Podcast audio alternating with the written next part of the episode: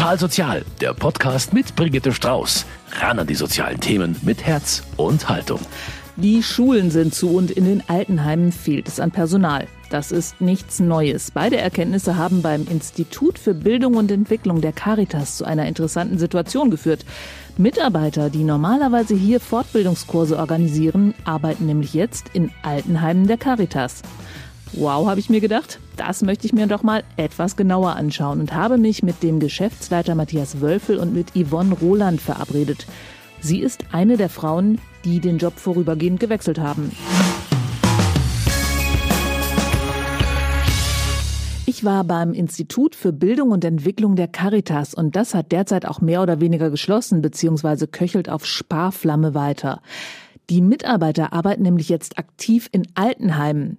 Wie es dazu gekommen ist, darüber habe ich mich mit Geschäftsleiter Matthias Wölfel unterhalten. Sie haben mir erklärt, dass Sie da zwei Notlagen haben und Sie sind zuerst bei der ersten eingesprungen, bevor die andere akut geworden ist. Oder so, helfen Sie mir mal weiter. Wie kam es denn dazu, dass Ihre MitarbeiterInnen jetzt im Altenheim aushelfen?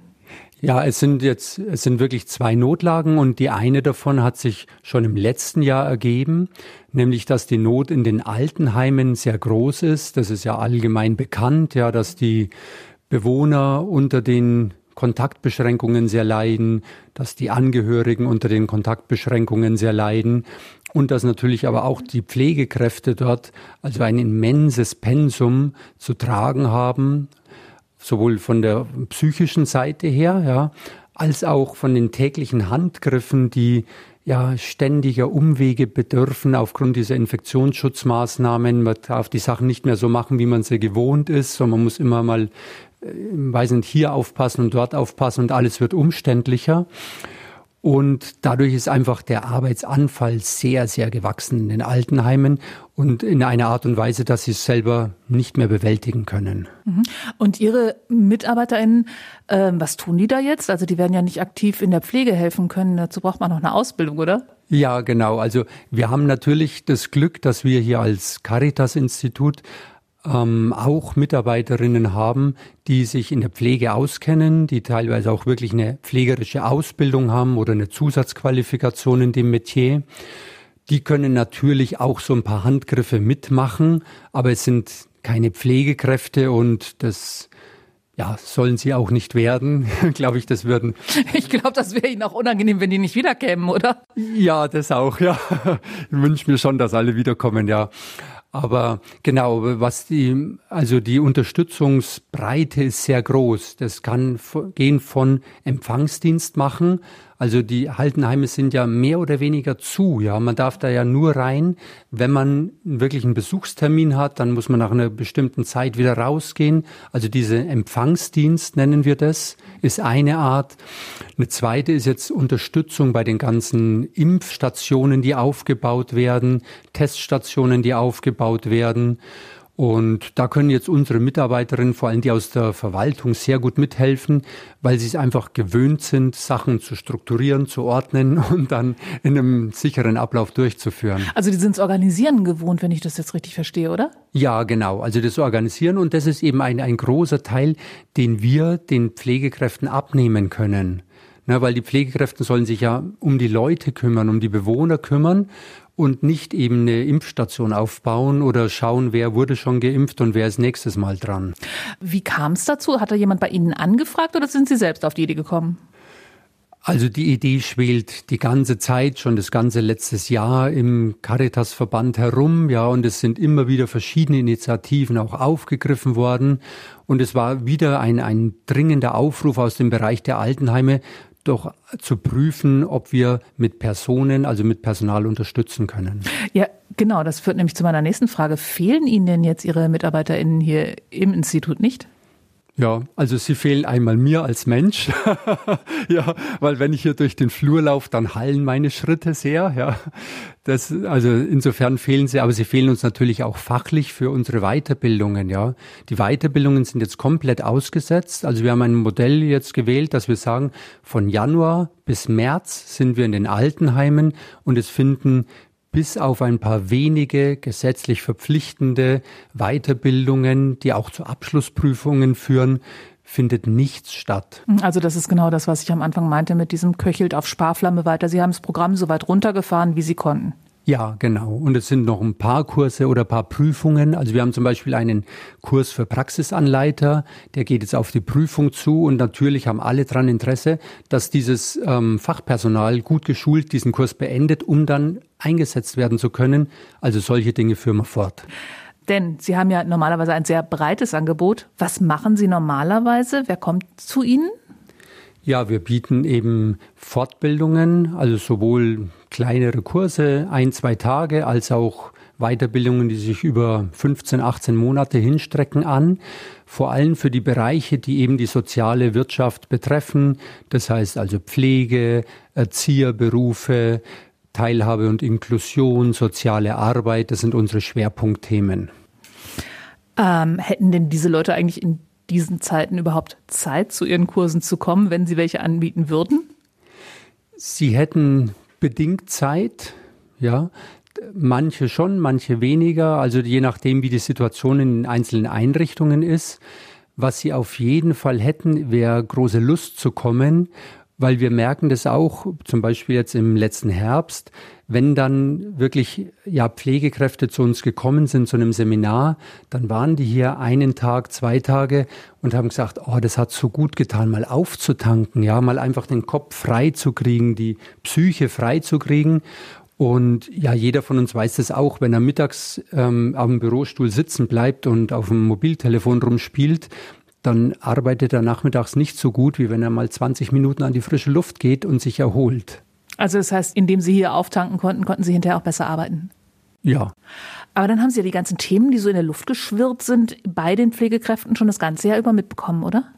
Ja, auf jeden Fall. Klar, das ist ja unsere ich sage mal, unsere Kundschaft, ja, für die wir die Seminare durchführen und was ja wirklich auch Anliegen des Verbandes ist, dass wir durch diese Weiterbildungen die Qualität in der Pflege erhöhen und das kriegen wir natürlich mit, ja, sowohl in den Kaffeepausen als auch über die Kurse selber, wie groß die Belastung ist, ja, und wie groß trotzdem die, die Freude und die Lust dieser Menschen drauf ist, ihren Beruf auszuüben und gut auszuüben.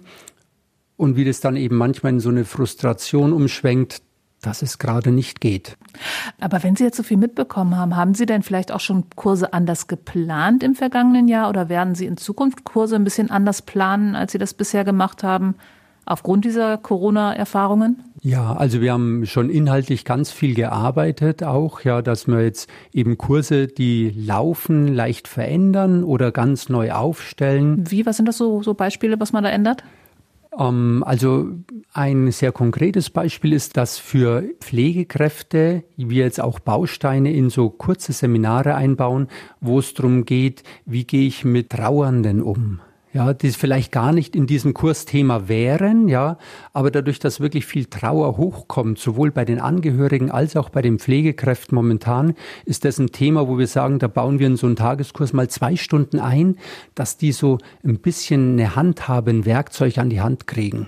Vor allen Dingen auch unter zusätzlichem Stress wahrscheinlich momentan. Also ja, genau. sie haben halt mehr Arbeit und müssen dann eigentlich Ruhe reinbringen, um Trauer zuzulassen. Ja, genau, ja. Wir haben jetzt Mitte Februar. Was würden Sie denn normalerweise jetzt für Kurse anbieten oder was würden Sie jetzt machen? Also wir, wir hätten jetzt im Prinzip zwei große Aufgaben oder drei große Aufgaben. Die normalen Aufgaben wären die üblichen Kurse einfach durchzuführen. Ja, wir haben ja ein großes Jahresprogramm mit über 800 Seminaren hier. Also da läuft auch im Januar, Februar, März sehr viel dann wäre die Aufgabe schon 2022 vorzubereiten. Also wir sind jetzt schon dabei, die Inhalte zu suchen, zu finden, abzustimmen, anzupassen, damit nächstes Jahr ein gutes Programm steht. Und wir hätten jetzt eigentlich auch Bedarf, ja, das aufzuholen, was wir letztes Jahr nicht geschafft haben, weil auch letztes Jahr haben wir die Weiterbildungsinstitute schon hat es schon sehr getroffen, ja, mit den Kontaktbeschränkungen, Infektionsschutzmaßnahmen. Und da gibt es auch noch was, was wir noch aufräumen müssen. Gibt es da so einen Weiterbildungsstau auch bei den Einrichtungen, aus denen die ähm, ja, ihre Kunden quasi kommen? Also die Leute, die ihre Kurse belegen, haben die jetzt irgendwie so einen Stau an Weiterbildungen, die sie eigentlich hätten machen wollen oder machen müssen?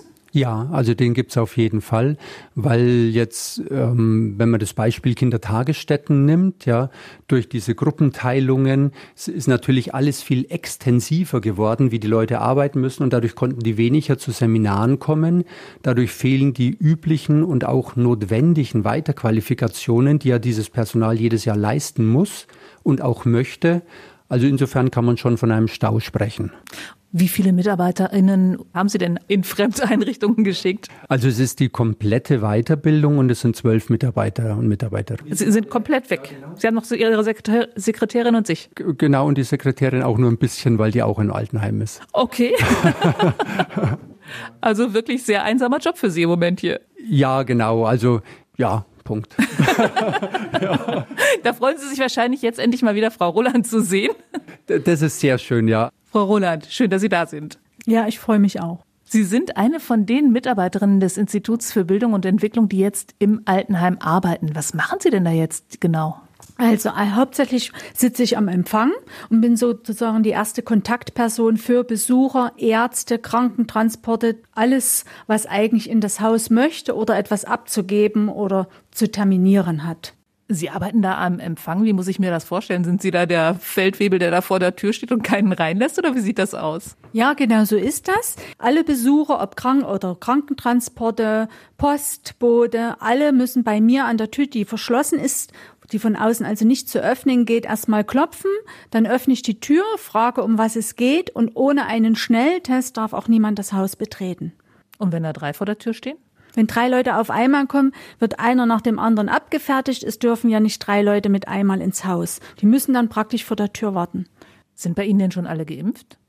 Also so viel ich weiß, ist das ganze Heim durchgeimpft, bis auf eine einzelne wenige Ausnahmen, die durch Krankheit oder dadurch, dass sie gerade in dem Zeitraum Corona hatten, eben noch nicht geimpft sind. Momentan ist keiner erkrankt, wir sind Corona-frei. Und da gerade am Empfang sind wahrscheinlich wahnsinnig viele Aufgaben dazugekommen durch Corona, oder? Was ist was ja, gibt's da genau. Alles? Normalerweise, also Telefonate sind dazugekommen, sehr viel verwaltungstechnische Aufgaben, die gelöst werden müssen, die Koordination der Besucher, wer muss getestet werden, wer darf so besuchen. Also ist sehr umfangreich. Ja, man, man, man kennt es ja so aus dem Fernsehen, diese Bilder, da darf eigentlich keiner rein oder es gibt lange Schlangen. Was müssen Sie da machen? Also wenn ich jetzt meine Oma da besuchen wollen würde, äh, komme ich zuerst zu Ihnen. Was Sie erzählen kommen Sie mir dann? Mal zu mir, aber vorher ab. Meistens per Telefon wird schon besprochen, ob man besuchen darf, da ja nur eine gewisse Anzahl an Besuchern in das Haus gelassen werden darf. Es gibt auch Zeiten, wo nur getestet wird. Also die Besucher, die keinen gültigen Test haben, die kriegen bei uns einen Schnelltest. Dafür gibt es Zeiten und das vereinbare ich im Vorfeld.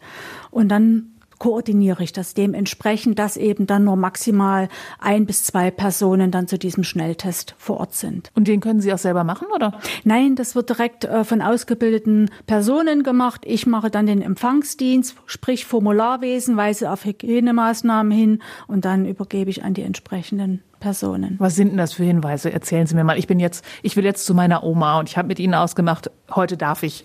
Sie dürfen. Dann dürfen Sie das Haus betreten, indem Sie sich die Hände desinfizieren, beziehungsweise vorher frage ich, ob die Maske noch eine frische Maske ist. Wenn diese nicht ist, wird diese gewechselt. Danach werden Haben die Hände vorrätig? Ja, ist alles vor Ort vorrätig. Danach werden die Hände desinfiziert und es wird natürlich ein Besucherblatt ausgefüllt, damit wir die Kontaktdaten haben im Fall der Fälle. Und dann darf ich rein. Dann wird der Schnelltest gemacht, der dauert ungefähr 17 Minuten. Und wenn dieser, und wenn dieser dann negativ anzeigt, dann dürfen Sie das Haus betreten. Für wie lange? Äh, Im Augenblick ungefähr für eine halbe bis Stunde. Auch nicht so viel, ne? Hören Sie da viel Gemotze? Nein, ganz im Gegenteil. Also es ist überhaupt, im Augenblick ist unser Haus Corona-frei.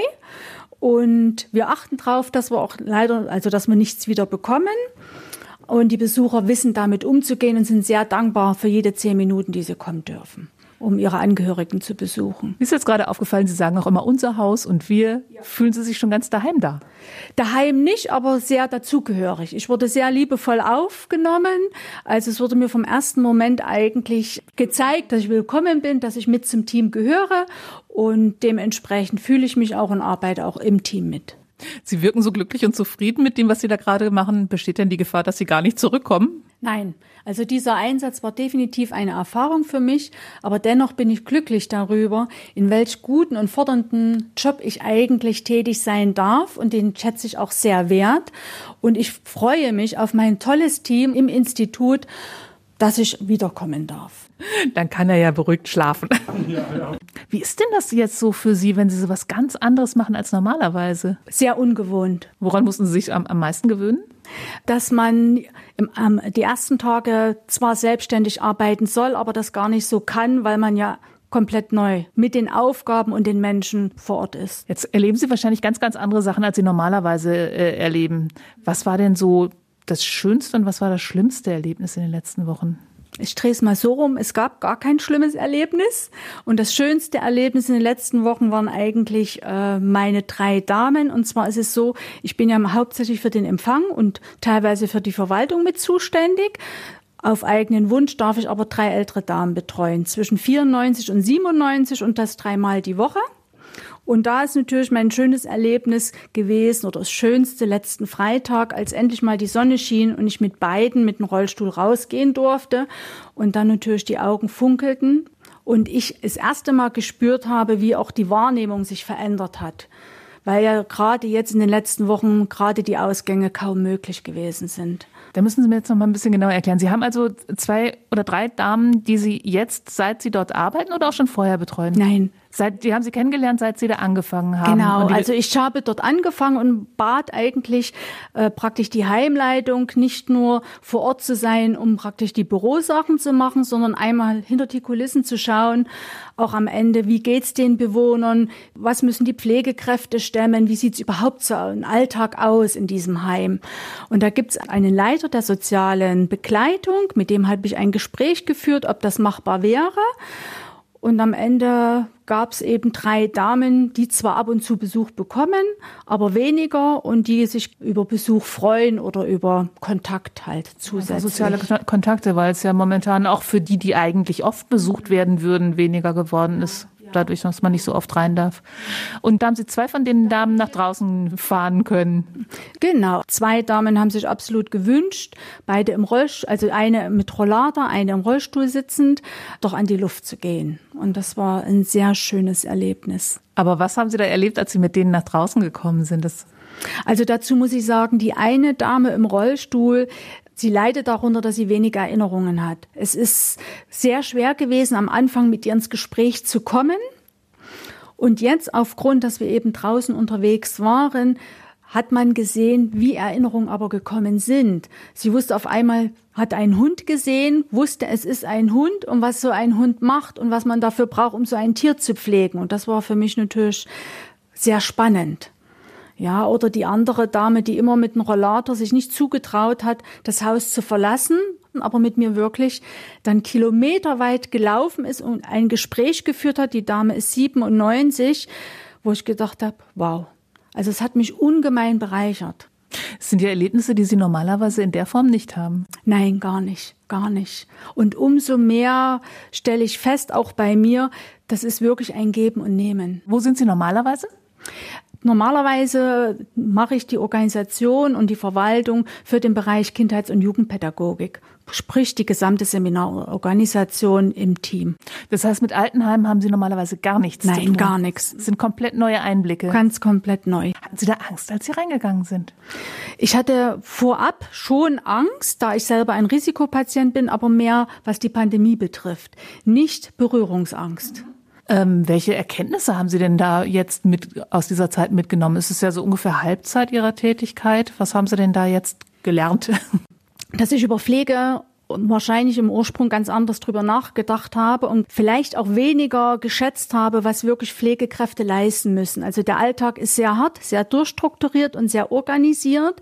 Es ist ein Wahnsinnspensum, was die Mitarbeiter dort geben müssen und dass gerade jetzt in Corona-Zeiten da wirklich wenig Zeit bleibt äh, für die Bewohner an sich. Und gerade jetzt, die meisten Bewohner haben nicht Familie oder können nicht raus oder werden sporadisch nur besucht, der Zuspruch eigentlich gebraucht werden würde.